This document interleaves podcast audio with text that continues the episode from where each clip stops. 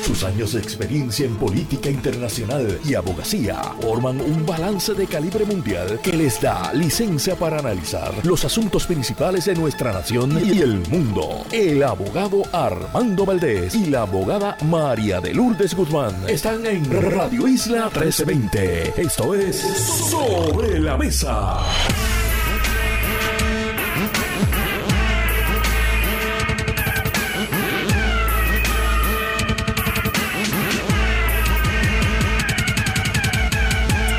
Buenos días Puerto Rico, soy Armando Valdés. Usted escucha sobre la mesa por Radio Isla 1320. Hoy en Sobre la Mesa, José Yello Ortiz Daliot y Víctor García San Inocencio son nuestros analistas. Además estará con nosotros la licenciada Ariadna Godró, directora ejecutiva de Ayuda Legal Puerto Rico. Y en el último segmento, la vicepresidenta ejecutiva de SMI, la organización que agrupa a los profesionales de mercadeo y publicidad en Puerto Rico, María Elena Lampaya. Todo eso y por supuesto, como todos los días de lunes a miércoles, Marilu Guzmán se sienta a la mesa y junto a ella analizamos todos los temas para hoy, 16 de octubre del 2023. Son las 8 y 4 minutos de la mañana.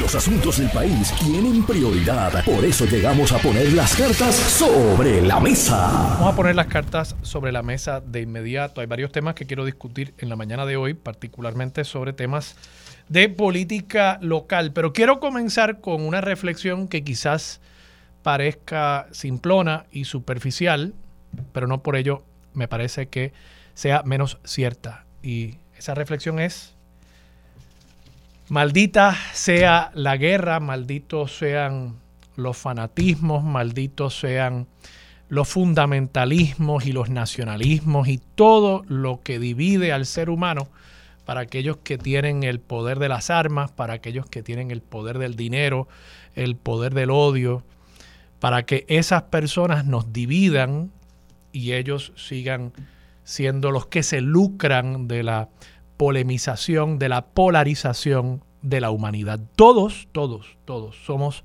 seres humanos. Ninguno de nosotros merece haber nacido donde nació, haber nacido en un país de paz o en un país de guerra. Todos somos iguales. Y esas fronteras absolutamente invisibles, fronteras políticas únicamente, que se han erigido a través de los tiempos, lo que hacen es dividirnos. Y esas fronteras, de nuevo, son en algunos casos nacionales, en otros casos religiosas, pero esas fronteras al final del día son ficciones, construcciones sociales. Un ser humano puertorriqueño es idéntico a un ser humano haitiano, al igual que un ser humano palestino es idéntico a un ser humano israelí. Y más que seres humanos, los niños, los viejos, los marginados, ellos, de un lado de una frontera y del otro, son idénticos. Y por eso digo, maldita sea todo lo que tiende a dividir a los seres humanos y a procurar la guerra, a procurar la tirantez, a procurar la violencia entre quienes al final del día somos hermanos, hermanos y todos habitantes de un mismo planeta, el único que tenemos. Y digo esto, por supuesto, por las escenas de horror que hemos estado viendo durante la pasada semana en Israel y en Palestina, específicamente en la franja de Gaza, una situación que aparenta estar escalando. Yo quiero insistir en este punto porque me parece importante. La franja de Gaza es un territorio de apenas 140 millas cuadradas donde habitan 2.2 millones de seres humanos. Puerto Rico, para que tengan algo para comparar, es un territorio de 3.500 millas cuadradas, de nuevo 140 versus 3.500, y en Puerto Rico viven 3.2 millones de personas. O sea, la densidad poblacional de la franja de Gaza es realmente algo espectacular y está únicamente empeorándose en la medida en que el gobierno israelí ha ordenado o por lo menos ha advertido a la población de la parte norte de la franja de Gaza a trasladarse hacia el sur ante la inminencia de una invasión con tropas terrestres por parte del ejército israelí en la franja de Gaza. Estamos hablando entonces de que un millón de personas se estarían trasladando del norte de la franja de Gaza a la mitad sur. Y de nuevo, solo para que tengan una comparación, 140 millas cuadradas es esencialmente el doble del municipio de San Juan. 70 millas cuadradas es lo que mide más o menos el municipio de San Juan. Por tanto, estamos hablando de que se le está solicitando a esencialmente 2 millones de personas que se localicen dentro del territorio del municipio de San Juan, municipio que en Puerto Rico, ¿no? Tiene 320 mil habitantes. Pues 2.2 millones de personas se pretende que puedan localizarse en los límites territoriales de una ciudad equivalente a el tamaño del municipio de San Juan. Realmente estamos ante una crisis humanitaria. De paso, yo no estoy aquí tomando bandos de un lado o del otro. Creo que el ataque de Hamas contra civiles israelitas fue terrible, fue un acto de terror. Lo que jamás quería procurar era precisamente esta reacción. No nos llevemos a engaño. Eh, jamás es un grupo sumamente sofisticado, lo demostraron incluso con el ataque que pudieron llevar a cabo, a pesar de toda la inteligencia del Estado israelí.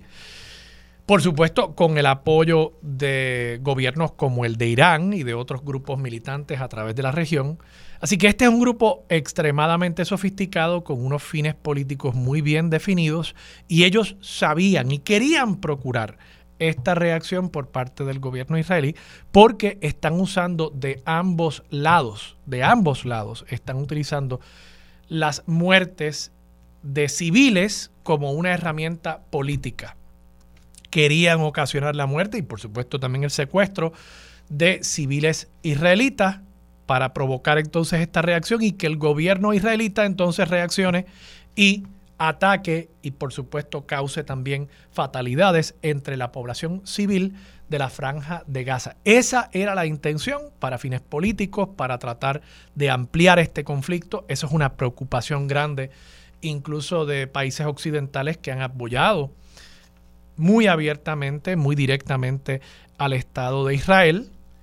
Anthony Blinken, el secretario de Estado de Estados Unidos, ha regresado, se ha mantenido en la región durante los pasados días y está tratando de evitar un escalamiento que incluya de pronto otros países y otros grupos en este conflicto. Lo cierto del caso es que hay una responsabilidad, me parece, por parte de todos los que están involucrados en esta situación de evitar ese escalamiento y esa responsabilidad, por supuesto, incluye también al Estado de Israel. Nadie duda que jamás es un grupo terrorista. Creo que le toca ahora al Estado de Israel demostrar la diferencia entre grupos como esos y un país civilizado, un país que pretende, por supuesto, aspirar a la libertad, por lo menos de todos sus ciudadanos, y pensaría yo que debería aspirar al bienestar común de toda la humanidad. Vamos a hablar sobre temas locales. Quiero tocar unas noticias que se han publicado durante el fin de semana y en el día de hoy. Reseño simplemente para que busquen la noticia, un artículo que publica hoy en portada el periódico Vocero el artículo lo firma Pedro Menéndez Sanabria, está en la página 4 de la edición de hoy, lunes 16 de octubre. Trata sobre el uso de la inteligencia artificial en las campañas políticas locales como una herramienta de descrédito. Esto es un tema que hemos estado discutiendo en el programa paulatinamente. Y me parece que es un tema bien importante, no solamente por la influencia que esto pueda tener en la cuestión política, sino también, como hemos hablado anteriormente, con los fraudes cada vez más sofisticados donde se va a poder, como les he explicado anteriormente, replicar, por ejemplo, la voz mía. Eso no debería ser muy difícil porque hay miles de horas de mi voz en el Internet, pero incluso con muy poco audio, 10, 15, 30 segundos de audio, se puede replicar con bastante exactitud la voz de cualquier persona utilizando inteligencia artificial. Y eso supone, por supuesto, el peligro de que una persona llame a su madre y diga, tengo a su hijo y que parezca que le está poniendo al teléfono a su hijo diciéndole, mami, por favor, necesito que le des tanto dinero a esta persona que me ha secuestrado para que no me maten. Eso va a comenzar a pasar. Y en ese sentido, pues tenemos que todos, todos tener conciencia de esa realidad y comenzar el gobierno, creo yo, a anticiparse a esa realidad y ver de qué manera uno puede combatirla. Pero en la política, donde quizás uno piense, bueno, no va a ser un crimen, y quizás no lo sea, como lo sería la extorsión de una persona, en la política también corremos el peligro de que de pronto comience a circular por WhatsApp, y yo estoy convencido de que esos grupitos de WhatsApp son los más peligrosos porque son grupos privados, cerrados, diferente a las redes sociales como digamos Twitter, Facebook, Instagram, donde lo que se publique ahí lo van a ver muchas personas y podrá haber personas que puedan decir y desmentir. Ese audio no es veraz, ese audio es una fabricación de la inteligencia artificial. Distinto al caso de los grupos de WhatsApp de familia, de amigos, donde pueden circular las cosas muchas veces en grupos muy cerrados, donde no necesariamente va a haber una persona que diga, espérate, eso que está circulando a través de este grupo es una falsedad, es un bulo. Y en ese sentido tenemos que tener mucho cuidado porque va a empezar a regarse a través de WhatsApp audios de un Pedro Pierluisi diciendo algo totalmente inapropiado. Va a comenzar a distribuirse audios de Jennifer González, de Jesús Manuel Ortiz, de todo el liderato político de Puerto Rico y eventualmente en la medida en que la tecnología continúe sofisticándose, vamos a ver también hasta videos. En ese sentido, ¿cómo validamos que una expresión es veraz?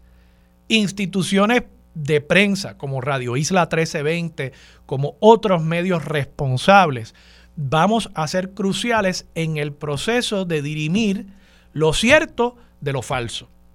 Así que creo que el vocero está haciendo un ejercicio sumamente responsable de levantar esta bandera de darle la prominencia de colocarlo en portada y todos nosotros tenemos que poco a poco darnos cuenta de esa realidad. Claro, que el peligro al final del día es que también cosas ciertas, por ejemplo, hace cuatro años, ustedes recordarán que en octubre, tres años, octubre del año 2020, sale un audio del gobernador, hoy gobernador Pedro Pierluisi, en ese momento candidato Pedro Pierluisi, haciendo unos comentarios un poco inapropiados, parecía que tenía la lengua pesada. Algunas personas especularon de que quizás se había dado un whiskycito de más esa noche, haciéndole unos eh, avances de índole sexual, romántico, dirían otros, a la persona que había sido su trainer. Y ese audio circuló en aquel momento, por supuesto, en la era pre-inteligencia artificial. Si eso circulase hoy, esto es otro peligro. Está el peligro de que vayamos a creer cosas que son falsas. También está el peligro de que ante la inundación de falsedades, las cosas ciertas no tengamos manera de identificarla, que todo se convierta en falso. Y claro que eso es un ambiente y un ecosistema igual de peligroso. En esos ecosistemas es que logra florecer muchas veces el autoritarismo. Cuando nada es cierto, cuando todo es relativo, ahí florece el autoritarismo. Así que tenemos que tener mucho cuidado con eso, que de pronto los políticos no vayan a utilizar este escenario para precisamente dentro de un mar de falsedades esconder incluso las cosas ciertas, que de pronto salga un audio del gobernador Pedro Pierluisi que sea cierto, pero que él diga, no, no, eso es una fabricación de la inteligencia artificial. Y ahí, cuando lleguemos a ese punto, pues ciertamente será mucho, mucho, mucho más difícil escoger entre los candidatos y escoger entre los caminos que uno quiera darle a nuestro país, Puerto Rico. Hablando de candidatos, precisamente, y de escoger entre candidatos, quería también reseñar una noticia que hoy es portada del periódico El Nuevo Día. Página 4 y 5, la nota la firma nuestra amiga y colaboradora de este programa, Gloria Ruiz Cuilan.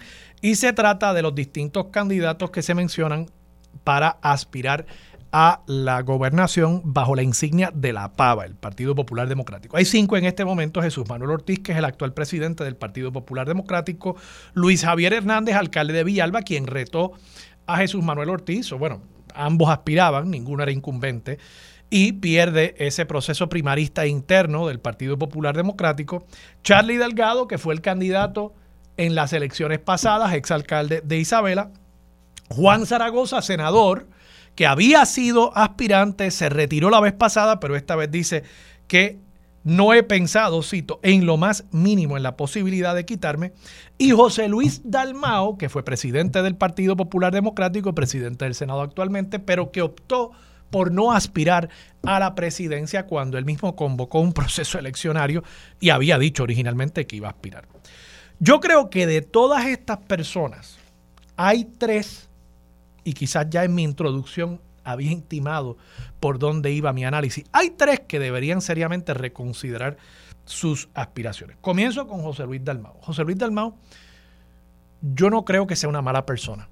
Yo creo que ha sido una persona mal asesorada. Él dice incluso, cito, por su parte, Dalmau manifestó que aguarda por los resultados de estudios científicos de corte electoral y de grupos focales que encomendó a su grupo de trabajo. Estoy evaluando la candidatura a la gobernación y la candidatura a senador por acumulación. Yo tengo mucha gente valiosa en mi equipo de trabajo y sé que me van a dar un buen consejo. Yo no tengo problemas con las primarias.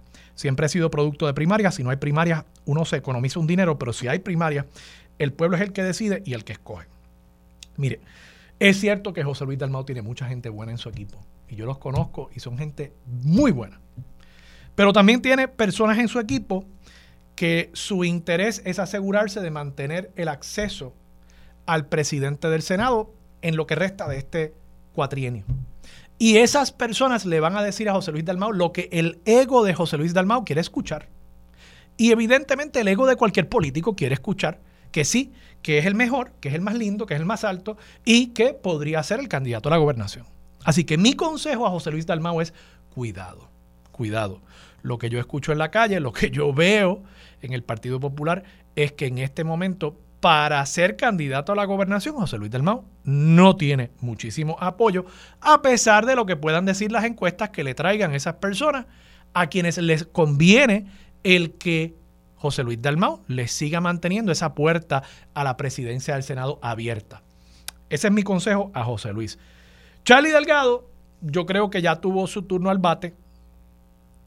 Creo que de las tres personas que voy a mencionar, me parece que él tendría quizás el mejor argumento que hacer para mantenerse en la contienda, pero aún así creo que quizás llegó el momento de dar un paso al lado. Él tuvo su turno, no logró ganar la elección y no me queda claro que de lo que he visto hasta ahora haya aprendido de las lecciones de la última elección y por tanto si va a ser una repetición de la anterior, el único resultado posible cuando uno vuelve para tratar de insistir en algo es que siga bajando el número de votos del Partido Popular. Y cierro con Luis Javier Hernández, el alcalde de Villalba. Dice, cito, me sigo sosteniendo en que el partido tiene que maximizar sus recursos, que no todos podemos aspirar a la misma posición y si al final del camino es una democracia, todo el mundo tiene el derecho de aspirar. Pero lo que yo estoy buscando es que sea entre los menos posible.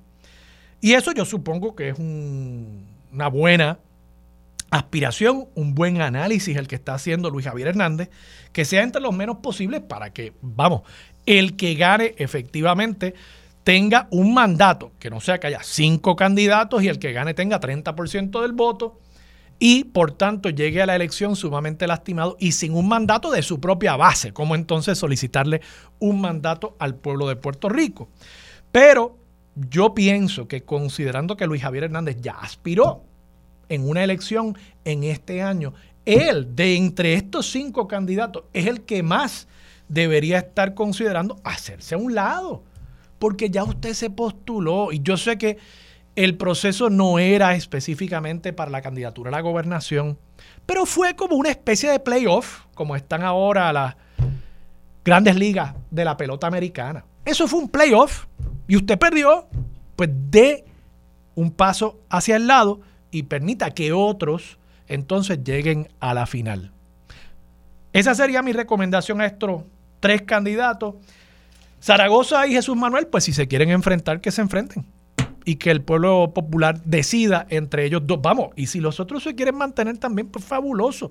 Que hagan lo que ellos entiendan. Pero creo que el planteamiento del presidente Jesús Manuel Ortiz, en el sentido de que hay que considerar también las aspiraciones colectivas del partido, es un llamado al desprendimiento y me parece que deberían. Hay tres candidatos que deberían escucharlo.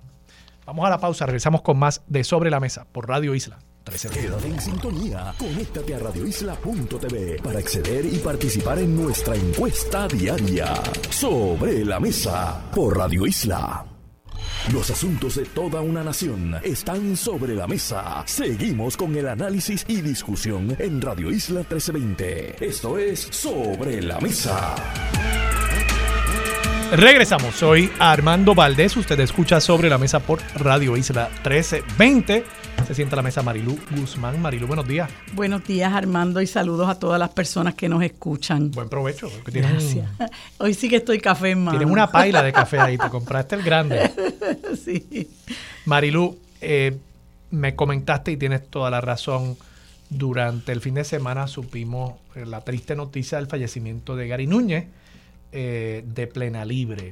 Yo, yo conocía a Gary, quizás no tanto como tú. Obviamente conocí de Plena Libre desde que yo trabajaba. O sea, que yo en mi uno de mis primeros trabajos fue en la calle Serra, en la parada 15 en Santurce, que ahí estaban todas las disqueras eh, antiguamente. Sí, Estaban todas. Y, y, por supuesto, eso fue en los 90 cuando precisamente empieza a pegar eh, plena libre. Así que desde aquel momento yo, por supuesto, comencé a escuchar de, ese grupo y, bueno, creo que es una pérdida muy, muy sensible eh, para la música, una persona que aportó mucho a la difusión de, una de nuestras de uno de nuestros géneros musicales autóctonos y bueno, para él y su familia principalmente, un abrazo y mucha solidaridad. Así es. Pues yo quería, antes que comenzar a hablar de los temas que estabas tocando, ¿verdad? Pues expresar mi profunda tristeza por la muerte de Gary Núñez, quien era mi amigo. Eh, yo tengo que agradecerle a Gary que, que, siempre fue muy solidario conmigo en todas las campañas que yo hice y particularmente en el 2016 cuando fui candidata al precinto 4, candidata independiente a la Cámara de Representantes al precinto 4. Gary, que era residente de ese precinto, junto con el querido amigo eh, también fallecido este año muy tristemente, Moncho Saldaña, pues ambos eh, compusieron una, un jingle, ¿verdad?, para mi campaña y lo cubrió en una noticia el primera hora, ambos tocando y cantando el jingle. Eh, y pues para mí fue bien triste la muerte de Moncho, como es bien triste la muerte de Gary. Eh, que, fue pues muy sorpresiva, ambas fueron muy sorpresivas, muy tristes. Eh, y en el caso de Gary, que recién acaba de fallecer, eh, pues además de expresar mi profunda tristeza, pues quiero expresar mi solidaridad con su familia, con su esposa y su compañera. ¿qué edad tenía? 71. Joven. Sí, sí. Para morir es muy joven. Pero bueno, el cáncer es, un, es una enfermedad que está acabando con, con el mundo este, pues no se ha podido combatir, encontrar una cura, eh, aunque sé que se hacen muchísimos esfuerzos para lograrlo. Eh, y, bueno, la vida, eh, pues ese, ese, ese, esa terrible enfermedad lo, lo atacó también a Moncho. Moncho también fue víctima del cáncer. Este, y bueno, desde aquí mi, mi abrazo, mi solidaridad a su esposa Valerie, a sus hijos Luisga y, a, Adriana, eh, mi cariño y mi deseo de que, bueno, la plena siga tocando libre, ¿verdad? De que ese legado de Gary pues nunca muera y que siempre recordemos a todos estos exponentes de nuestra, de nuestra cultura eh, que afirman todos los días nuestra identidad, que nos hace sentir orgullosos de lo que somos. Y quería decirte, perdóname, porque yo creo que no, no lo debo pasar por alto, hablando de, de nuestra cultura, de, de nuestros talentos. El, el, sábado yo tuve el privilegio, porque es que tengo que, ya, tengo que decirle privilegio, de asistir a un maravilloso concierto de la Orquesta Sinfónica de Puerto Rico, que es una orquesta que nos tiene que hacer sentir muy, muy orgullosos. Yo creo que la Orquesta Sinfónica de Puerto Rico no tiene nada que envidiarle a ninguna orquesta en ningún confín de este planeta. Totalmente de acuerdo. Y, el sábado eh, tuvieron, eh, fíjate, quería traer el programa, pero, pero lo, lo, dejé en el carro eh, por inadvertencia. Em, ellos tocaron una, una, unas piezas de, un, de, un, de una compositora puertorriqueña, Angélica Negrón, y luego de un compositor que se llama Edward Krieg, y finalmente una sinfonía de, de Tchaikovsky. Eh, y llevaron para tocar la pieza de, de Krieg, si, si no, no estoy diciendo mal el nombre porque no estoy hablando de memoria, llegó un, pianista eh, estadounidense, eh, parece que de ascendencia quizás japonesa, eh, y pues por haber dejado el programa no les puedo decir el nombre, sé que su nombre propio es John. Eh, y tengo que decir que pocas veces yo he visto una persona que sea tan prodigiosa como ese pianista que tuvimos el placer eh, de, escuchar y ver el pasado sábado. Eh, yo de este, de, esta, de este modo pues quiero estimular a las personas que nos escuchan a apoyar los conciertos de la Orquesta Sinfónica que cumple 65 años, que es una orquesta que tiene músicos veteranos pero músicos muy jóvenes, una cosa que es sorprendente incluso. Uno de los jovencitos de, de, la orquesta es el asistente del concertino eh, que también no, tampoco puedo recordar su nombre, eh, pero que lleva muchos años en la Orquesta Sinfónica, es un jovencito que ha ido escalando posiciones y hoy es el asistente del concertino. Eh, y, así por el estilo, eh, usted ve muchos jóvenes que, que salen, ¿verdad?, de nuestra Escuela Libre de Música, de nuestro conservatorio, que son instituciones que tenemos que proteger, y la Orquesta Sinfónica, ¿verdad?, a la que muchos de ellos van después a, a pertenecer, orgullosos orgullosamente, pues eh, es una joya, es un tesoro nacional.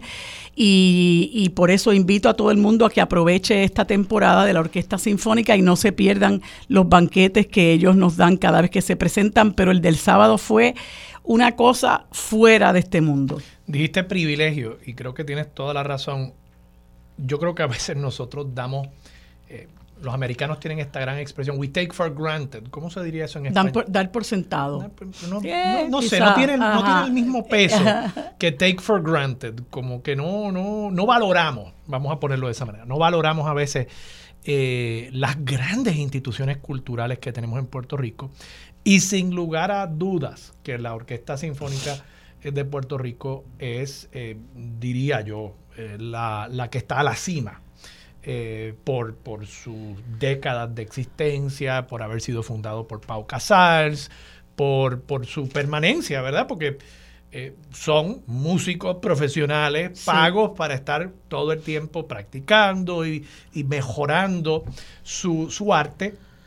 Y, y, en ese sentido, pues yo creo que somos unos privilegiados en Puerto Rico.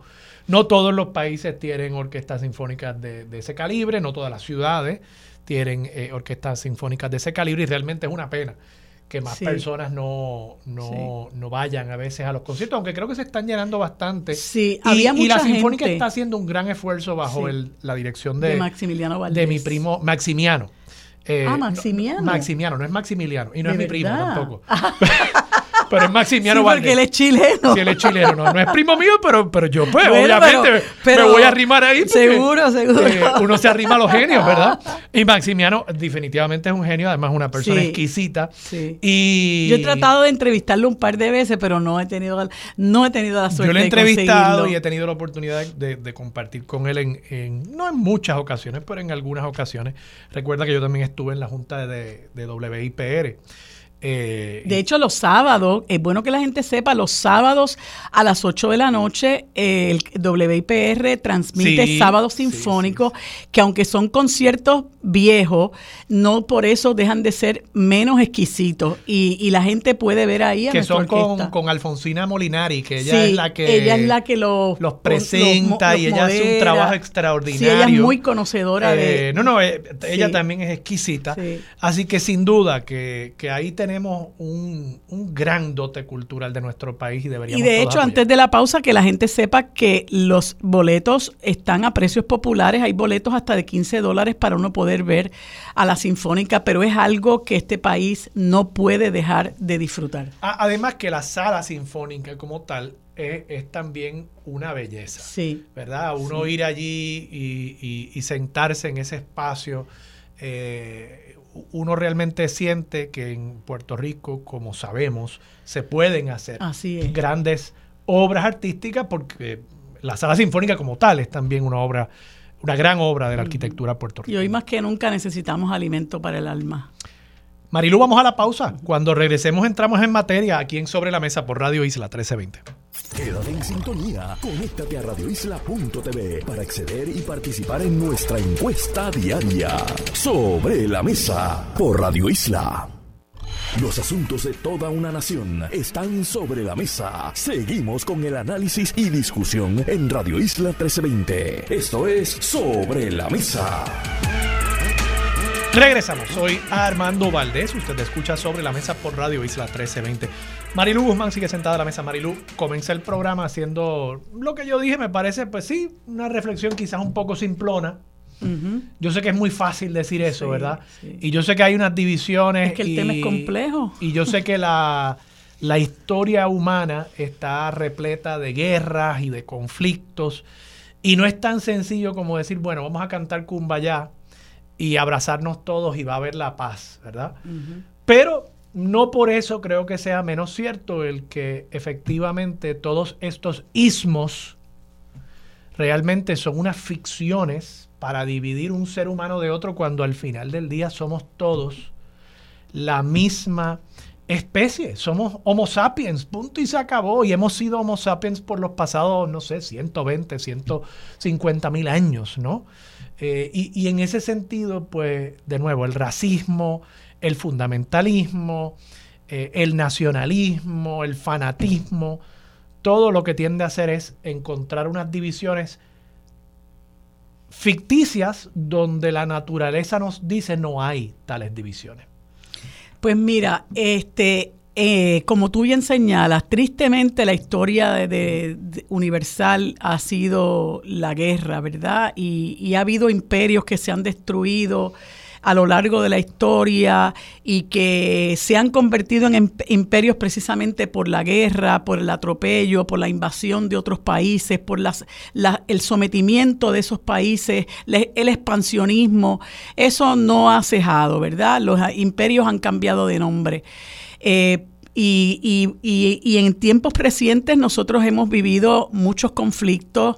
Eh, en, los, países hay conflictos. Hablaba yo el martes pasado del terrible conflicto en Colombia, ¿verdad? Esa guerra de décadas que hay entre, entre la guerrilla, el gobierno, paramilitares, cómo aún se siguen asesinando líderes indígenas, defensores de los derechos humanos, etcétera lo que ha ocurrido en Yemen, lo que ha ocurrido con indígenas en Centroamérica durante muchos años eh, en la historia, eh, lo, que, lo que ocurrió en Irak, etcétera.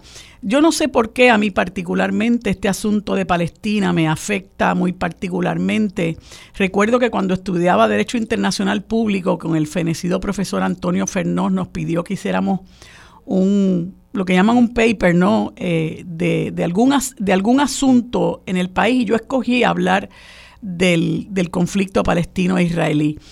Y, yo estoy viendo eh, esto que está ocurriendo y realmente a uno le, le retuerce el alma porque eh, para empezar el problema, como tú decías, tú hiciste un acercamiento que lo llamaste simplón porque es que el problema es complejo y, uno tiene que tener mucho cuidado de estar emitiendo opiniones y decir, ah, Israel tiene que defenderse, eh, cuando uno no conoce la historia, ¿verdad? Eh, y yo les recomiendo a las personas que nos escuchan, hace aproximadamente una semana y media, el amigo Rafael Cox Salomar escribió una columna eh, que en resumidas cuentas explica el conflicto palestino-israelí. Y no hay duda de que en este momento y todo el tiempo ha sido una lucha de David contra Goliat. Y lo que está ocurriendo en este momento en Palestina no es otra cosa que un genocidio. No hay derecho eh, porque un grupo llámele terrorista, que es el que gobierna Gaza, porque un grupo lance un ataque eh, de esa magnitud que nadie puede, eh, nadie puede apoyar, que usted responda de la forma en que está respondiendo, bombardeando una ciudad tan pequeña, un, eh, espacio tan pequeño, tan densamente poblado, eh, donde ahora mismo no tienen agua, no tienen luz, no tienen acceso a medicamentos, están destruyendo hasta las instalaciones hospitalarias. Esto llora ante los ojos de Dios. Y y que lo primero que salga de la boca del presidente estadounidense es que hay que defender a Israel y que vamos a mandarle buques de guerra, bla, bla, bla, y que no veamos un asomo por el diálogo, ¿verdad? Eh, yo sé que claro, la pregunta sería jamás ha ofrecido el diálogo. No, pero, pero no, no, es que lo haya ofrecido, lo que pasa es que Ni esto parece es... tener interés de ofrecerlo. Es, es, esto es como, como una presión que se va acumulando, pero no hay duda de que nuestra, nuestra eh, eh, deber como seres humanos y sobre todo los que se llaman líderes de países tan importantes como los Estados Unidos es, buscar la manera de conciliar a estas partes. Se ha hecho, eh, ha costado vidas. Pero hay ¿verdad? de conciliar con Hamas? Yo no sé, yo no, yo no sé, yo no sé si hay forma de conciliarla, pero yo creo que no se puede apoyar lo que está ocurriendo en este momento, donde se están masacrando civiles, niños, mujeres, viejos, todo tipo de gente, dejando a la gente sin casa, destruyendo instituciones, instalaciones hospitalarias, forzando a la gente a salir por la única salida posible que es hacia Egipto. Un millón de personas para arrasar con la franja de Gaza. No está abierta en este momento, de paso. Exacto. Por eso te digo que es una bomba de tiempo y esto lo que puede conllevar es que haya una conflagración mayor eh, porque tienes el grupo Hezbollah que hace mucho tiempo está en guerra con Israel. Eh, Irán está por ahí, ¿verdad? Este, sopesando qué va a hacer, pero, pero no se puede permitir, no se puede permitir. Tienen que salir voces a reclamar que haya sensatez de, todos lados. Tiene que haber sensatez. Y, y, se, y manda el momento a que haya eh, una voluntad hacia la creación de un Estado palestino. Los palestinos no pueden seguir siendo parias y estar corriendo por todo el mundo, ¿verdad? Porque simple y sencillamente se va a arrasar con la tierra en la que ellos han habitado por siglos eh, y que se pretenda imponer una visión eh, eh, dogmática de que esta es la tierra que Dios nos dejó y por eso nosotros tenemos derecho a acabar con ello. No es posible que se pueda conciliar y se pueda alcanzar la paz si seguimos promoviendo la guerra. Y, lo que yo pienso es no hay mejor eh, esfuerzo que reclamar que haya un diálogo. y, y los, los las personas, ¿verdad? No nos podemos quedar, es, verdad que es muy poco lo que podemos hacer. El otro día en algún espacio estaban eh, entrevistando a un imán y, él decía, nosotros no podemos hacer nada más que orar. Eh, pues pues muchas, muchas personas no podemos hacer nada más que aprovechar estos espacios y pedir que haya paz, pedir que haya diálogo, pedir que cese el genocidio, que cese... Eh, la, la, la, escalada de este conflicto que, que, solamente va a traer más dolor y más muerte para la parte más vulnerable que son los palestinos. Marilú, vamos a la pausa, regresamos con más de Sobre la Mesa por Radio Isla 1320. Quédate en sintonía, conéctate a radioisla.tv para acceder y participar en nuestra encuesta diaria. Sobre la Mesa por Radio Isla. Los asuntos de toda una nación están sobre la mesa. Seguimos con el análisis y discusión en Radio Isla 1320. Esto es Sobre la Mesa. Bueno amigos, como les dije hace unos instantes, hoy como todos los lunes nos acompaña en el panel de los lunes el licenciado José Ortiz Daliot, ex senador por el Partido Popular Democrático, y el, y el licenciado Víctor García San Inocencio, ex representante por el Partido Independentista Puertorriqueño. Me dicen que Víctor todavía no está en la línea, pero eh, saludo a Yello si está conmigo. Buenos días, Yello, ¿cómo estás? Saludos, María de Lourdes, saludos a todos los que nos escuchan y, aprovecho, perdona, el momento para darle mi pésame, más sentido pésame a la familia de Gary Núñez, a quien conocí y estimé mucho eh, cuando él yo estaba en el Senado y hablábamos a veces eh, o nos encontrábamos en alguna actividad, siempre eh, hacíamos la memoria de que los dos veníamos de Puerto Nuevo, ¿no? un vecindario de clase media aquella época y siempre estamos orgullosos de nuestros orígenes. Así es, así es.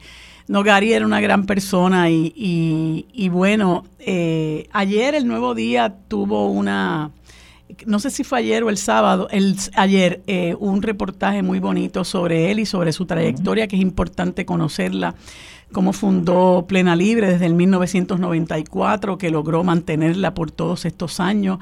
Eh, pensaba celebrar el 30 aniversario este próximo mes de diciembre, pero bueno, como dice el filósofo Rubén Blades, la vida te da sorpresas y, y ocurrió esta situación tan inesperada. Así que, bueno, este, hemos sentido mucho la, la pérdida de Gary. Lo echaremos de menos. Así es. Eh, bueno, eh, quería conversar contigo y con Víctor, a quien espero que podamos conseguir próximamente. Primero que todo, eh, Yello, porque la semana pasada Víctor hizo un comentario y ya estábamos casi terminando el panel, no pudimos abundar sobre el tema y yo creo que es importante nosotros, eh, y particularmente los que somos independentistas, decimos que los separatistas son los anexionistas porque nos separan y nos han mantenido separados del resto del mundo. Y nosotros lo que queremos es precisamente formar parte de ese coro de naciones eh, y, contribuir con lo que podemos contribuir, ¿verdad? a, a la unificación de las naciones en el mundo y que nosotros los puertorriqueños podamos aportar y recibir eh, lo, que, lo que podamos obtener de, de, tantos hermanos y hermanas que pueden aportar al desarrollo económico de nuestro país. Eh, nosotros hemos demostrado que somos un pueblo muy talentoso, pero en muchas ocasiones ese aislacionismo eh, nos mantiene eh, pues eh, enajenados de cosas que ocurren en el país, eh, cosas que no conocemos, cosas que no se nos informan. Muchas veces lo que llamamos el mainstream media nos mantiene ajenos o dirige nuestra atención hacia una línea editorial muy particular. Y parte de ese aislacionismo pues es la, la, la, la carencia de información. Eh, y sé que nos ha afectado mucho y se está discutiendo mucho el conflicto palestino-israelí. Eh, y te comentaba que, Víctor había hecho unas expresiones bien al final de, del panel de la semana pasada, pero no pudimos abundar sobre el tema porque eh, ya teníamos muy poco tiempo. Y creo que es importante que, que, nos demos a la tarea de hablar de lo que ocurre en otros países como una manera no solo de demostrar nuestra solidaridad, sino de, promover el diálogo, promover la paz eh, y promover que la gente a su vez se informe, ¿no? Porque a veces uno escucha eh, muchas expresiones que son fruto de la desinformación y es importante que antes de que emitamos juicio, pues eh, tratemos de, de informarnos lo más posible para no ser irresponsables en las cosas que decimos. Y hubiera querido, ¿verdad?, que Víctor nos, nos eh, acompañara para, para poder conversar sobre este asunto que tiene en vilo a gran parte de la humanidad, independientemente de que ocurra un conflicto grande en Ucrania, de los conflictos que han eh, ocurrido a lo largo de la historia de la humanidad. Eh, pero en este momento estamos viendo algo que realmente pues, nos consterna porque aparenta ser una lucha extremadamente desigual y, bueno, casi, eh, casi no se está dando, dándose lo que puede llamarse un genocidio en la franja de Gaza. Mira, María Lourdes, en cuanto a lo de la información eh, y en cuanto a cómo fluye la información en Puerto Rico, eh, la información en Puerto Rico es sumamente limitada, eh, limitada y, y, básicamente dominada por las líneas editoriales de Estados Unidos. yo me quejaba en una de las páginas de las redes sociales de que se nos privaba a nosotros de otras noticias también, ¿no? De lo que está pasando en el mundo, eh, simplemente porque los medios norteamericanos se han concentrado solamente en este, eh, en lo que está pasando en el, en, en, el Medio Oriente, lo cual obviamente es bien importante, ¿no?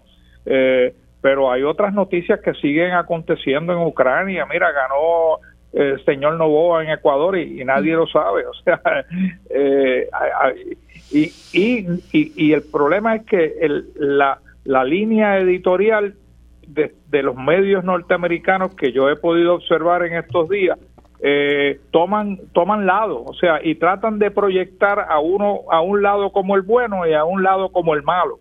Eh, y eso no es tan sencillo como eso, ¿no?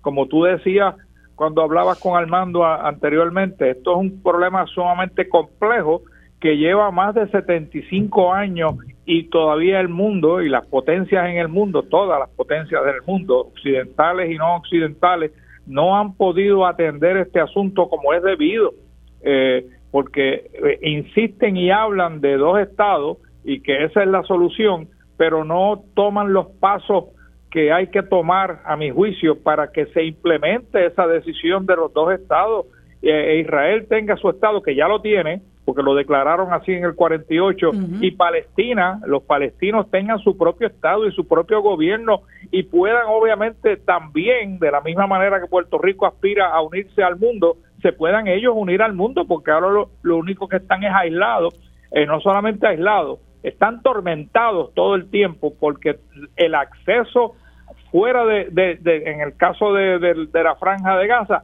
es casi inexistente. Eh, tú no puedes salir por el mar, no puedes salir por el aire, no puedes salir por la tierra. Y como caracterizó a alguien que escuché, que no me recuerdo quién fue, eh, en la, franja de Gaza es la prisión al aire más reconocida del mundo. Eh, y como tú dijiste, allí lo que hay, hay que preguntarse si la respuesta de, de, Israel es la más adecuada para un ataque que tuvo el, el 7 de octubre. Sí hay que condenar el ataque, pero también hay que condenar la respuesta. La respuesta no puede ser eliminar la, los ciudadanos de la, que, que viven en Gaza simplemente porque viven en Gaza no es su pecado el haber nacido allí, el haber vivido allí, el ser palestino, y tienen el mismo derecho a la vida que tienen los israelitas.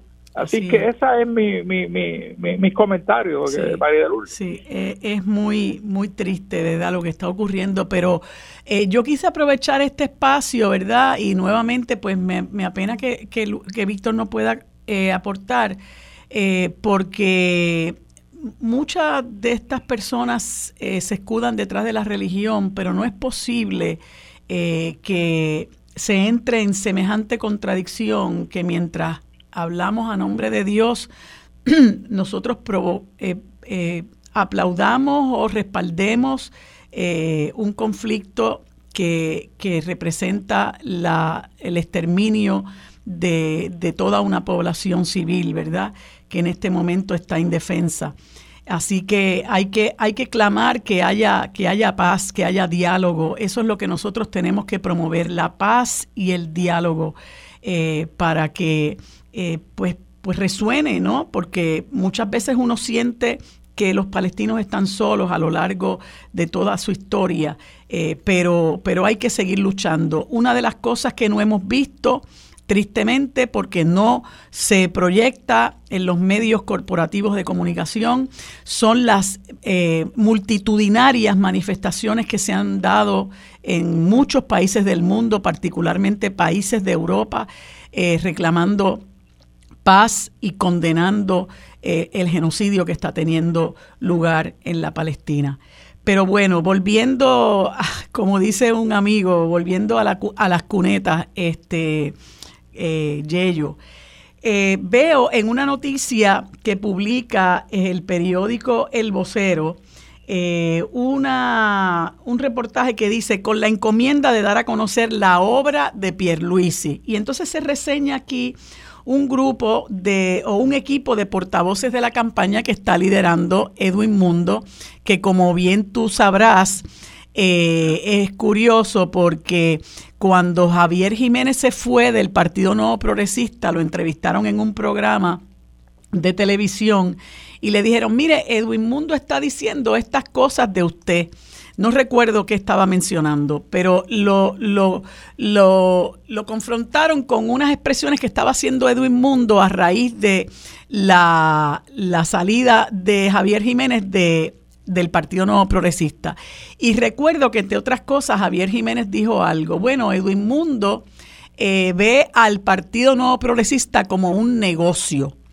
Eh, y eso me parece que son declaraciones muy contundentes. Eh, realmente el, el país tiene que mirar qué ha aportado Edwin Mundo a este país, ¿verdad? Como no sea buscar la manera de agenciarse eh, mediante el trasteo de la ley electoral que el PNP siga ganando las elecciones. Y tiene que haber sido uno de los arquitectos de, de esta prohibición contra las candidaturas coaligadas y las alianzas, ¿no? Que existen en muchísimos otros lugares, inclusive algunos países que ellos llaman esas repúblicas de por ahí, ¿no? Eh, y, e incluso las mismas segundas vueltas que contribuyen a que quien gobierne un país, pues por lo menos tenga el 50% de de los electores y en otros lugares, aunque eh, por ejemplo Bolivia, eh, usted puede ganar con el 40%, y, pero tiene que tener un 10% por sobre el que le sigue, ¿no? Que ya eso pues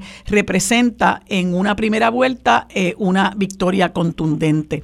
Pues eh, Edwin Mundo, que es quien está al frente de, la campaña de Pierluisi, este, y, no olvidemos que al frente de la campaña de Jennifer está Aníbal Vega Borges, o sea que este, hay dos joyitas ahí. Eh, al frente de las campañas de los candidatos a la gobernación por el PNP, pues él dice que, que ha conformado este equipo de trabajo para dar a conocer la obra de Pierluisi. Y entonces uno dice, eh, Yello, eh, realmente es preocupante por dónde viene eh, el PNP cuando pretende dar a conocer qué obra, ¿verdad? Porque eso es lo que uno tiene que preguntarse, ¿qué obra? Y yo escuché recientemente a Pedro Pierluisi en un, en un programa eh, este, alardeando de su obra y él únicamente hace referencia a la construcción de carreteras y puentes ¿verdad? Este, sin embargo, eh, yo refiero a los que nos escuchan a una columna estupenda que publica una joven que se llama, eh, les voy a decir ahora el nombre porque de momento eh, ella, ella trabaja.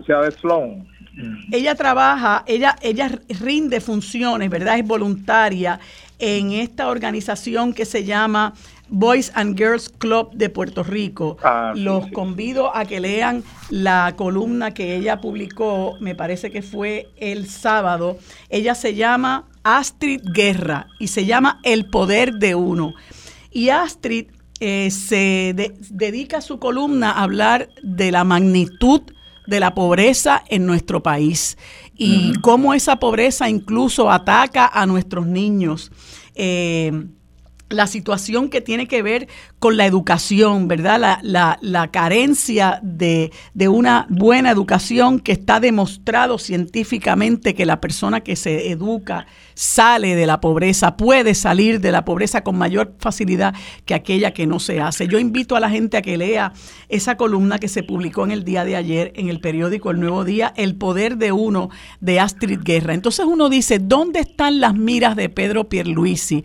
Y, y por otro lado, ves eh, reportajes que se hacen, muy particularmente un periodista eh, que eh, que participa del programa Rayos X de Yolanda Vélez Arcelay, eh, donde él hace mención de una serie de eh, obras que se atribuye Pedro, Pedro Pierluisi, muchas de las cuales, pues obviamente son solventadas con, con fondos federales, otras eh, se duplican, otras no le corresponden a él, sino que son obra de los municipios, otras ni siquiera han comenzado. O sea que hay que tomar esto con muchas pinzas porque parece que lo que nos espera, Yello, es una gran demagogia en todo este proceso. Bueno, lo, primero que hay que recordarle a eh, queridos eh, Radio Escucha es que la función del gobernador eh, es precisamente en su trabajo para con el pueblo de Puerto Rico, es realizar obras, eh, eh, es realizar obras que están obviamente en planificación en las debidas agencias y llevarlas a cabo. esa es su tarea. O sea, así que no debería necesariamente en su campaña política hacer alarde de, su obra. Primero porque no existe en la magnitud que él habla que existe, ¿no? Eh, y la que existe, pues es, la que se hace en el proceso común y corriente de hacer la obra y en el caso de Puerto Rico, después de haber sufrido unos grandes eh, problemas eh, naturales como María y como Fiona y como los pues hay una obra de otra magnitud que responde precisamente a la respuesta a los daños causados por esos por esos males naturales. Así que no es que ah, se haya extraordinariamente esforzado por hacer una obra en particular. No, no, esa es la obra común y corriente que surge en el trámite gubernamental y que surge en el trámite gubernamental en respuesta a esos a, esos eh, eh, problemas naturales que hemos tenido en el pasado. Pero como él dice, que tú salgas en tu carro y verás la obra. Bueno, pues yo he paseado en mi carro por ahí eh, y, y, no y no veo la obra que él dice, no, no, la, no la veo, no hay nada extraordinario que uno pueda decir, eso lo hizo Luis, es todo lo contrario. Eh, hay obra que, que debería de inclusive eh, destruir porque está mal hecha, ¿no? como la como y, lo mucho que se ha tardado, obviamente la cuestión de la de la demolición del muro allá en, Rincón. Pero entonces, ¿qué, obra? Están, están tratando de, de, agilizar la reparación del puente antirillado para él atribuirse que él hizo esa obra. Eso no es obra de él, de hecho fue bastante mala la que se hizo, independientemente de quién fuera el gobernador de turno, ¿no? Eh, así que la, la, obra física de infraestructura, esa es la obra común y corriente que hacen los gobiernos. Eh, y no debería de ser obviamente objeto de campaña política. Hice, hice tres puentes contra cuatro que hizo el otro, o, he hecho yo diez, o, le he hecho, le he puesto bitumula a, a, 20 carreteras, mientras aquel solamente le puso a dos en su patrimonio. Esa no es la, la, el tipo de campaña que nosotros necesitamos. el tipo de campaña que necesitamos es cómo vamos a salir de la pobreza, como señaló eh, la profesora esa que trabaja con el Boys Club eh, of America. Ese es el tipo de obra que estamos buscando. No es eh, varilla, no es cemento y varilla, es la calidad del ser humano que está, eh, que está desarrollándose en Puerto Rico y que tenga esa oportunidad de salir de la pobreza. Y los dos partidos han fracasado porque seguimos con el cuarenta y pico de por ciento de, pobreza entre la adultez y más de un cincuenta y pico de pobreza entre la niñez. Así que en ese sentido, todos han fracasado. Eso es cierto. Y, y, bueno, quería comentarte también algo que a mí me parece escandaloso, no tuve la oportunidad de comentarlo con Armando, algo que me parece escandaloso, pero bueno, aquí se ha normalizado lo inmoral, se ha normalizado la mediocridad. Eh, y una de las cosas que a mí me parece totalmente inmoral eh, y que pretende tratarse como si eh, aquí no está pasando nada, es que entre las personas que tiene Pierluisi en su campaña, tiene a una dama de nombre Linet Gómez de la Torre, que fue nombrada como directora de operaciones de campo de la campaña de la reelección del gobernador Pierluisi, quien si tú vas a una noticia que publica Noticel el pasado 12 de octubre, tú vas a ver que esta señora, su trayectoria es puramente político-partidista. Eh, la trayectoria de ella es con el PNP. Entonces tú no sabes qué méritos tiene para tener en este momento cuatro contratos eh, con dependencias gubernamentales que ascienden a cerca de 200 eh, mil dólares al año, pero lo peor de todo es que esta, esta señora, que yo le digo la mujer maravilla, ¿verdad? Porque ella tiene contratos con servicios administrativos, de servicios administrativos o consultoría administrativa, con la Oficina para el Desarrollo Socioeconómico y Comunitario, con el municipio de Camuy, con la Oficina del Gobernador y con el Departamento de Transportación y Obras Públicas. Eh, y ella va a mantener los contratos, Yello, va a mantener esos cuatro contratos, eh, mientras le hace campaña a Pierluisi en una eh, posición de alta jerarquía, ¿no? De, de, gran envergadura, nada más y nada menos que directora de operaciones de campo, mientras se dedica a, correrle las operaciones de campo a Pedro Pierluisi. Ella va a mantener estos cuatro contratos, quiere decir, nosotros le estamos pagando la campaña a Pedro Pierluisi, eh, eh, porque estamos obviamente pagándole los contratos a una persona que se va a dedicar a hacerle campaña a Pierluisi y esos contratos se están pagando con fondos públicos. Entonces, lo curioso, eh, además, lo curioso de del, caso es que se le preguntó eh, si ella cuenta con otros empleados para repartir la enorme carga con la que tiene que cumplir y no lo precisó.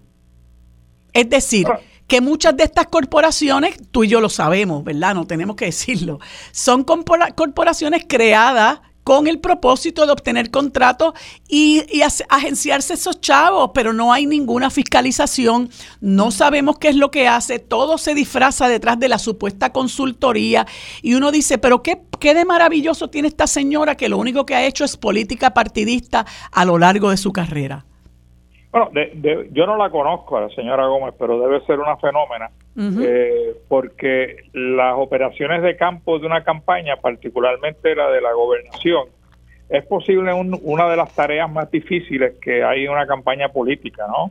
Eh, porque operaciones de campo tiene que decir todo lo que hace el gobernador cuando sale por ahí a hacer campaña y va a visitar un pueblo, va a visitar un barrio, va a, a visitar. Eso es todo tiene, tiene que coordinar toda esa operación de campo para que el gobernador o el candidato eh, haga su trabajo adecuadamente y no quede en ridículo cuando va a tal o X sitio, e inclusive cuando va a caminatas o cuando hacen eh, eh, estas cosas en, los, en, la, en, la, en, las guaguas, las caravanas, todo eso es operaciones de campo. Es la, yo creo que es la más complicada y la que más toma tiempo. Entonces uno se tiene que preguntar por esos contratos que tú acabas de mencionar en cuatro agencias de gobierno que, que todas son totalmente diferentes de, en, términos de lo que están encomendados a hacer como agencia pública, eh, si le va a restar tiempo para eso, ¿no? Este, porque, porque cómo se justifica que mantenga esos contratos y también esté al frente de las operaciones de campo de, de la campaña del gobernador para mí eh, levanta obviamente una serie de interrogantes eh, eh, sobre el uso de los fondos públicos para el para para para financiar las campañas políticas pero lo estamos viendo todos los días este María de Lourdes. Tú te pones a ver la televisión como me puse yo a ver el juego de béisbol que a mí me gusta el béisbol y pude ver el primer juego de béisbol en cada en cada interrupción de anuncio era un era un anuncio del gobierno de Puerto Rico de Pierluisi de la obra que supuestamente está haciendo y digo Dios mío ni, ni un descanso tengo en, el juego de pelota eh, para, para, para, para que me inundan eh, mi vida con estos anuncios ¿ah? y, y, y, es campaña política con los fondos públicos del gobierno de Puerto Rico y, y yo no veo la oposición a ninguno de la oposición contándolos a todos que esté criticando eh, ese tipo de campaña política.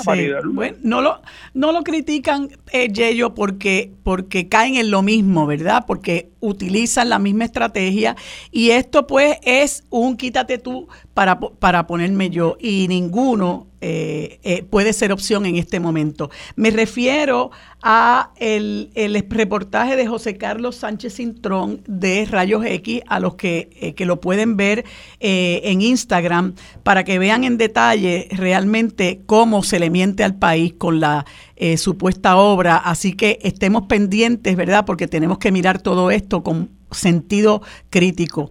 Yello, muchas gracias por haberme acompañado en este espacio. Lamento que no, no, haya estado Víctor. Conversaremos con él el próximo lunes. Esperemos que esté bien. Eh, gracias, Yello, nuevamente y que tengas buen día. Quédate en sintonía. Conéctate a radioisla.tv para acceder y participar en nuestra encuesta diaria. Sobre la mesa por Radio Isla. Los asuntos de toda una nación están sobre la mesa. Seguimos con el análisis y discusión en Radio Isla 1320. Esto es Sobre la Mesa. En este segmento conversamos con la directora ejecutiva de Ayuda Legal Puerto Rico, la licenciada Ariana Godró Obert, a quien le damos los buenos días y las gracias por acompañarnos en este espacio. Saludos Ariana, ¿cómo te encuentras? Saludos, saludos Marilu, gracias por la oportunidad y gracias a la audiencia de Radio Isla, siempre agradecida por, la, por el espacio. Pues mira, eh, Ariana, aunque no, no mi, mi, propósito no es que eh, me hables de política partidista, pero, pero la realidad es que hay, hay unas, unos asuntos que uno tiene que traer a colación. Conversaba yo ahorita con el licenciado José Ortiz de Aliot sobre la alegada obra que, que el gobernador Pierluisi eh, quiere... Eh, transmitirle a la gente que se ha hecho. Eh, y nosotros eh, hablamos de, eh, yo me comentaba que la obra no puede ser cemento y varilla, sino que la obra realmente para muchos de los puertorriqueños y puertorriqueñas que ansiamos mantenernos en nuestro país es elevar la calidad de vida de la gente, sobre todo de las personas más vulnerables. Y una de las cosas más preocupantes eh, en este país es la crisis de vivienda asequible. Y hay una noticia que se publicó la pasada semana que eh, surge como, como resultado de una eh, convención que hizo la Asociación de Constructores de Puerto Rico, donde el economista Graham Castillo eh, expresó que se está acumulando en Puerto Rico, por datos censales y económicos, en Puerto Rico se está acumulando una necesidad de vivienda de 60 mil a 90 mil unidades, principalmente para jóvenes y trabajadores que se ven impedidos de establecer su hogar porque no consiguen dónde alquilar o comprar. Y ustedes en ayuda legal, ¿verdad? Se han dado a la tarea titánicamente de manejar este asunto que, que yo no, no creo que haya nada eh, más más vital para, para, una persona, además de la salud, que tener un techo sobre su cabeza, ¿no? Un techo seguro sobre su cabeza. Y en este momento hay una crisis enorme eh, para vivienda asequible. Y quisiera que nos hablaras de, del asunto partiendo de esas expresiones que hace este economista Graham Castillo. Sí, mira, ciertamente eh, hay una crisis de vivienda asequible, ¿verdad? Pero no es una crisis que comienza, eh, ¿verdad? Con, con, esta convención, con esta conferencia. La realidad es que hace mucho tiempo la gente ya no sabe cómo va a pagar sus casas y yo me pregunto, ¿verdad? La gente que nos está escuchando ahora mismo, usted que está en su carro, en la oficina, en el trabajo y se pregunta si ahí me viene la factura de la luz más cara, si me viene el agua más cara, si el gas sube, eh, con qué yo voy a pagar la renta, con qué yo voy a pagar la hipoteca, que de por sí estoy apretada para pagarla. Y esa inseguridad en la vivienda, que la vivienda la gente no la pueda tener para accesarla porque no pueden ni alquilar, ni tampoco puedes comprar, pero la que tienes tampoco la tienes que la puedes conservar. Eh, es una crisis de país que lleva mucho, mucho tiempo. Eh, para nosotras, ¿verdad? Cuando lo vemos desde el anuncio de la Asociación de Constructores, siempre hemos sido muy enfáticas en que ciertamente la nueva construcción, porque hay una falta de inventario de vivienda asequible, es uno de los elementos, una de las cosas que habría que considerar, pero no puede ser la única, ¿verdad? La política pública del Estado no puede hacer hacer nuevas construcciones, no puede ser solamente aumentar el tope de lo que cuesta una vivienda asequible a unos 210 mil, 250 mil dólares como están proponiendo, porque Marilú, la gente, hay un análisis que ellos hicieron, ¿verdad?, que dice que dos personas trabajando a tiempo completo eh, al mínimo son elegibles a una hipoteca de 170 mil, pero eso no es el único gasto que tiene la gente, ¿verdad? El, el, el, el pensar que la gente puede pagar las casas, punto, y que subir el tope eh, eh, para finalmente los desarrolladores poder conseguir extensiones, poder conseguir este, eh, eh, ¿verdad? unos beneficios ellos, no, no necesariamente va a aliviar la crisis de vivienda asequible. A nosotras en Ayuda Legal Puerto Rico, como dije, nos preocupa muchísimo que la nueva construcción sea la única apuesta que tiene el gobierno para que la obra se vea, ¿no? Sí, a nosotros también nos preocupa eso porque muchas de las cosas que, que, que yo particularmente he, visto es la cantidad de inmuebles deshabitados eh, que por las diferentes razones, ¿no? Ya sea porque pues gente se ha marchado del país y los han dejado, no les interesa, hay problemas de herencia, etcétera. Y no parece haber de parte del gobierno una atención hacia tanta estructura abandonada que pudiera servir de, de, de residencia, ¿verdad? Para personas que lo necesitan, que quizás pudieran eh, comprar esas, esas propiedades a un costo mucho menor y ayudarlas, eh, eh, invertir en su reparación, eh, pero no puede ser, como tú dices, me parece que es errado esta visión eh, de, de que tiene que haber construcciones de vivienda para atender un problema, ¿verdad?, que cada vez se agrava eh, en nuestro país. Sí, mira, eh, hablando de las propiedades en desuso, se habla de que en Puerto Rico puede haber aproximadamente unas 250 mil propiedades, viviendas en desuso. Eh, nosotras sabemos, ¿verdad? Y la gente sabe, quienes tienen propiedades abandonadas al lado, que no todas están en condiciones para hacer vivienda, pero sí sabemos que hay otras que sí están en condiciones para que se le puedan hacer reparaciones eh, ¿verdad? interiores o reparaciones estructurales y que se puedan habilitar. Eh, es importante porque el Departamento de la Vivienda acaba de invertir unos 11 millones de dólares eh, a través que se lo dieron al Centro para la Reconstrucción del Hábitat de una organización sin fines de lucro para hacer especialmente un censo de viviendas abandonadas y un poco manejar el asunto de inventario, Marilu, pues como tú sabes, de las dos mil y pico de personas que han recibido un voucher para relocalizarse con fondos CDBG, apenas unas 200, unas bajitas 250 han podido lograr el cierre de una casa porque no hay casas y las casas que están disponibles no se las quieren vender a gente que tienen voucher.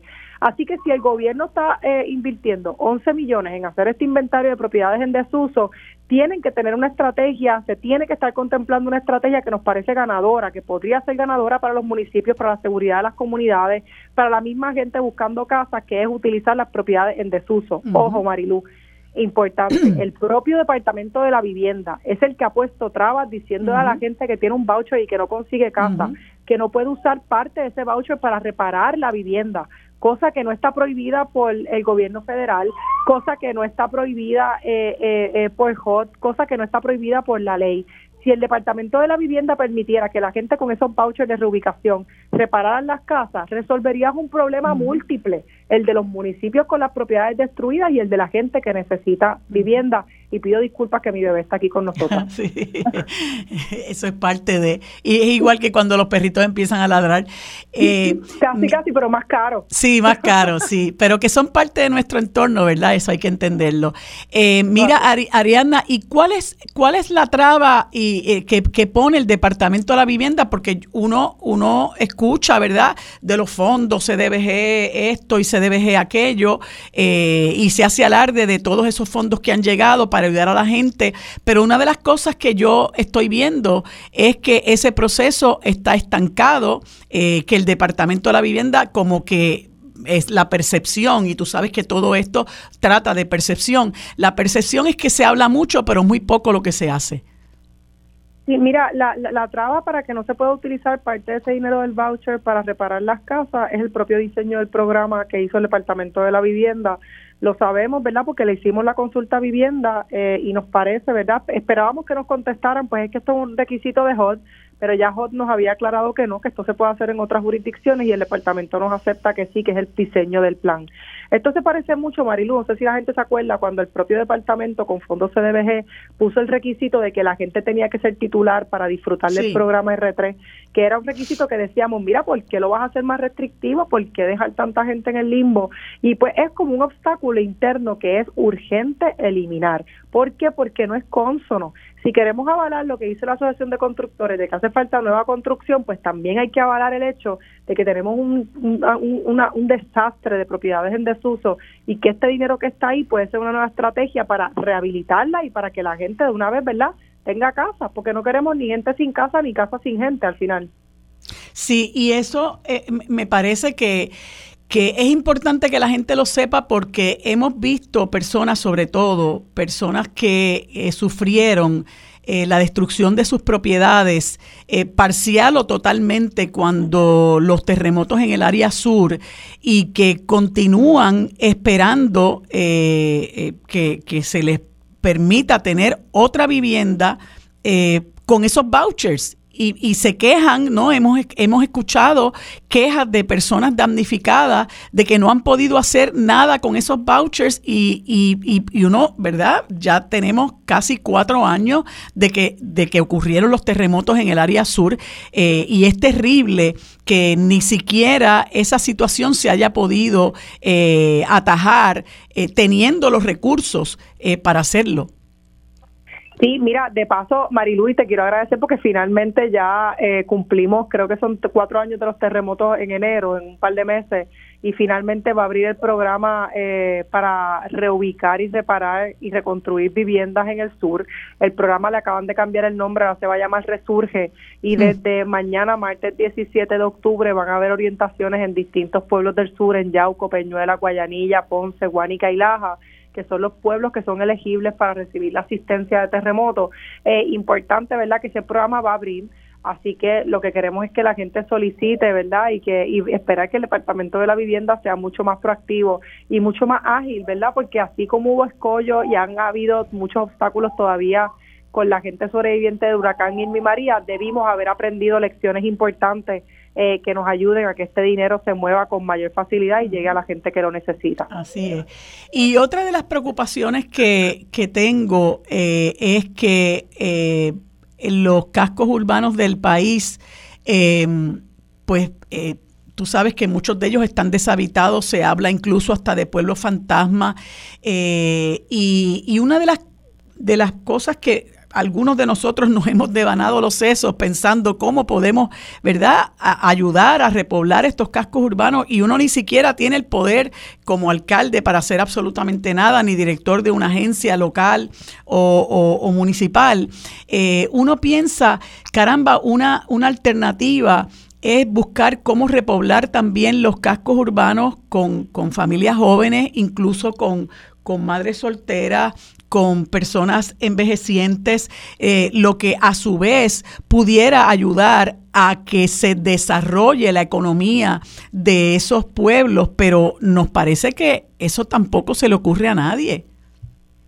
Sí, mira, ahora mismo lo que está abierto para eso es el programa de asistencia al comprador eh, de hecho que es el programa en el cual está justificando parte de su análisis la Asociación de Constructores, ¿verdad? Porque concluyen en que la gente está pudiendo comprar casa por el programa de asistencia al comprador, que es un programa, una de esas versiones del programa La llave para tu casa, mi casa, donde le dan a la gente un dinero para que pueda comprar su primera casa. En el caso de este dinero, estamos hablando hasta 60 mil dólares eh, para aquellas personas, sobre todo 60 mil para las que estén ubicadas sobre todo en cascos urbanos, así que toma esas consideraciones. Adriana, Ariana, déjame interrumpirte un momentito, vamos a hacer una corta pausa y seguimos con este tema en el próximo segmento. Quédate en sintonía, conéctate a radioisla.tv para acceder y participar en nuestra encuesta diaria sobre la mesa por Radio Isla. Los asuntos de toda una nación están sobre la mesa. Seguimos con el análisis y discusión en Radio Isla 1320. Esto es Sobre la Mesa. Bueno amigos, seguimos conversando con Arianna Godró, directora ejecutiva de Ayuda Legal Puerto Rico. Arianna, me estabas hablando de eh, los programas que existen para poblar los cascos urbanos cuando te interrumpí para la pausa. Sí, mira, eh, el programa de asistencia al comprador es un programa que, entre otros tipos de vivienda, ¿verdad? Ofrece, ofrece un incentivo de 55 mil dólares, que pueden ser hasta 60 mil dólares, a familias que compran eh, su primera propiedad y está subvencionado con fondos CDBGDR. Una de las compras que incentiva son propiedades precisamente en los cascos urbanos, con esta idea de revitalizar municipios, como tú dices, ¿verdad? Que a veces parecen pueblos fantasmas. Eh, este programa es el programa en el cual se basa, y hace poco, no sé si recuerdan, que se subieron los topes para que más familias fueran elegibles eh, a la asistencia. Este es el programa en el que se basa la Asociación de Constructores, parte de la conversación en decir, la gente está comprando vivienda, eh, está pudiendo comprar vivienda, incluso gente con ingresos limitados, eh, así que se pueden subir los topes de vivienda asequible, pero ojo, este programa que da hasta 60 mil dólares no es un programa recurrente. Hemos tenido diferentes versiones a lo largo de los años con fondos federales, pero esto no es un programa recurrente. Así que quería, ¿verdad?, dejar saber a la gente que el programa se le acaba de asignar más dinero, unos 200 millones de dólares más, eso debería poder beneficiar a, a unas cuantas familias más. Así que importante que la gente solicite y lo que hemos visto, y tengo que ser bien franca, ¿verdad? Cuando también se hace bien, es que el programa de asistencia al comprador ha sido muy efectivo orientando a la gente sobre su, sobre lo que significa la compra de un hogar y, y verdad en el proceso de canalización. Quisiéramos que los otros programas que no solamente tuvieran que ver con que la gente tenga hipotecas y pueda comprar su casa, sino que tengan que ver, por ejemplo, con reubicarla ya con voucher en mano sin que tengan que salir deudores, se movieran tan ágiles como el programa de asistencia al comprador. Eh, así que queríamos dejar eso, eso ahí. ¿Y cómo se mueve el, el, el, si tienes conocimiento, verdad, el mercado de alquiler? Porque sabemos que también ha sufrido mucho el mercado de alquiler eh, y que también se ha tornado inaccesible en gran medida, eh, bueno, por el acaparamiento de propiedades inmuebles para convertirlas en, en, negocios de, de, alquiler a corto plazo. Eh, sabemos que eso también ha confrontado, ha sido un problema para muchas personas. Sí, mira Marilu, eh, no tenemos la información a diferencia de este número que está dando Graham Castillo, que nos parece un, un, número, ¿verdad? Que, que podría estar ahí, que, que, estamos de acuerdo con que ese número es así de grande, de unas 60, 90 mil personas que no encuentran casas para comprar. No tenemos ese número de cuánta gente busca alquileres razonables y no los encuentran. Eh, cuando estamos hablando de alquileres que la gente no puede pagar, sabemos que ha habido un aumento en el costo de los alquileres eh, sabemos que son pocas las políticas públicas que existen, que hay fenómenos como los Airbnb, que hay fenómenos como el acaparamiento de vivienda que aumentan el costo de alquileres, pero yo sí me gusta, Marilu, ser bien franca y decir que obviamente, aunque me opongo a la ley 60, en tanto, ¿verdad?, se dan extensiones y, créditos contributivos sin fiscalización y que aumentan la especulación, igual que entiendo que los alquileres a corto plazo deben ser regulados. Reconozco que estos no son los únicos males o no son los, los motores principales del aumento de renta, ¿verdad? Hay una voracidad en un mercado que sabe que la gente no tiene de otra que pagar, eh, eh, ¿verdad? Y se explota al inquilino. Gente local, ¿verdad? También que sube las rentas 300, 500 dólares, los vemos todos los días en las oficinas de ayuda legal Puerto Rico y la gente se queda pillada en el medio y por eso es que es importante, eh, así como usamos el Airbnb de ejemplo, usamos de ejemplo la ley 22, lo que es ahora la ley 60, hacer ese proceso de orientación y de fiscalización a los caseros los caseros de aquí y los caseros que no son de aquí. En Puerto Rico, para que tengas idea, Marilu, no tenemos ni siquiera un registro de qué gente alquila, quiénes son los caseros en Puerto Rico. Eh, eh, y eso nos preocupa porque hay poca fiscalización y hay una política de manos afuera, ¿verdad? Como si esto no fuera un negocio más. Así es. Y, y, fíjate, en otros países se dan, se dan legislaciones que también ponen un tope a, a, los alquileres precisamente para evitar estos, estas actuaciones arbitrarias y estos abusos, ¿verdad? Que obviamente tienen como resultado que la gente pueda perder lo que ha sido su hogar por algún tiempo. Pero no veo eh, que aquí eh, haya eh, como que un interés en atajar esta situación con un eh, asunto que es vital para la vida del puertorriqueño y la puertorriqueña de a pie, por así decirlo, como es tener un hogar seguro. Sí, mira, aquí no se ha trabajado, no ha habido mucha voluntad para trabajar el tema de los topes razonables. El, eh, Movimiento Victoria Ciudadana hizo un intento, ¿verdad?, de, de, promover algún tipo de legislación que los incluyera. Esa legislación eh, está ahora mismo estancada. También tengo que decir que había un proyecto que se había presentado eh, eh, pues el mismo Tatito Hernández y que lo acaba de retirar, que sería una ley de vivienda justa a nivel local, es una ley que impediría el discrimen en términos de, de, distintas razones, pero entre ellas por fuente de ingresos eh, eh, en Puerto Rico cuando la gente está buscando vivienda, ese proyecto se acaba de retirar, ¿verdad? Y como que nadie se dio cuenta de que eso pasó.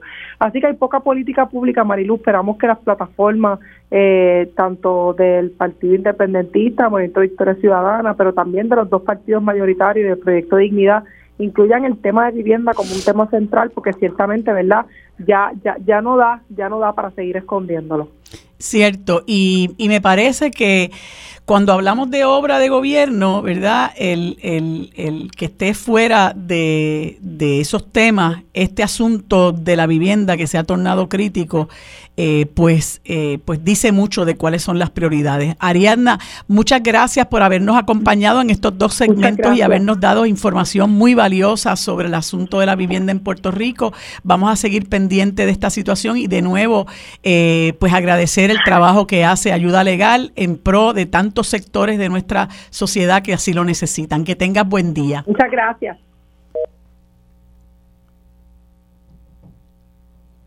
Bueno amigos, en este, eh, en este momento tenemos una conversación con Marielena Lampaya eh, sobre por qué unas marcas tienen un factor wow y otras no. Para atender este gran reto y ayudar a las empresas a lograr el impacto, la Asociación de Ejecutivos de Venta y Mercadeo de Puerto Rico, que se conoce como SME, presenta el SME Marketing Summit, The Wow Factor, of Marketing. Para hablarnos de este evento, nos, habla, nos, nos acompaña, como les dije ahorita, Marielena Zampaya, vicepresidenta ejecutiva de la asociación. Buenos días, Marielena. Saludos. ¿Cómo te encuentras? Buenos días, bien entusiasmada que comenzamos la celebración de la Semana de Mercadeo en Puerto Rico y tenemos este evento el jueves para celebrar, aprender y hacer contactos de negocio. Pues nos gustaría que nos comentaras de qué trata el SME Marketing Summit.